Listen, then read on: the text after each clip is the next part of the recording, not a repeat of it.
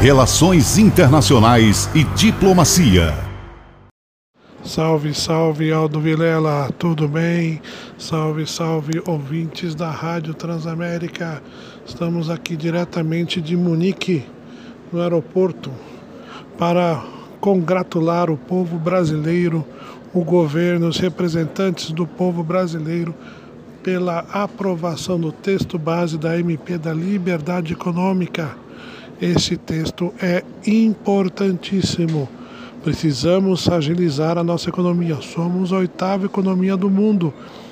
Tudo leva a que, que com esse texto, que ainda segue para o Senado, e tem ainda algumas discussões de destaques, deve ser aprovado também no Senado a vitória foi esmagadora e demonstra a visão positiva dos parlamentares em relação à liberdade econômica, na agilidade das ações, das estruturações e das leis que regem o trabalho.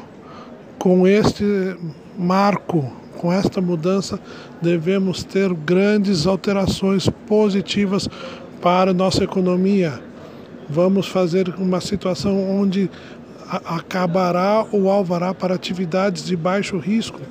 Haverá uma substituição do e-social, ou seja, são ações muito importantes que vão agilizar a economia.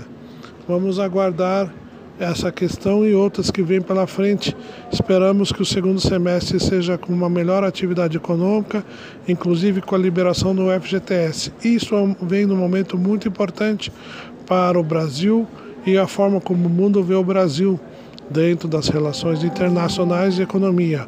Um forte abraço a todos. Tudo de bom para vocês.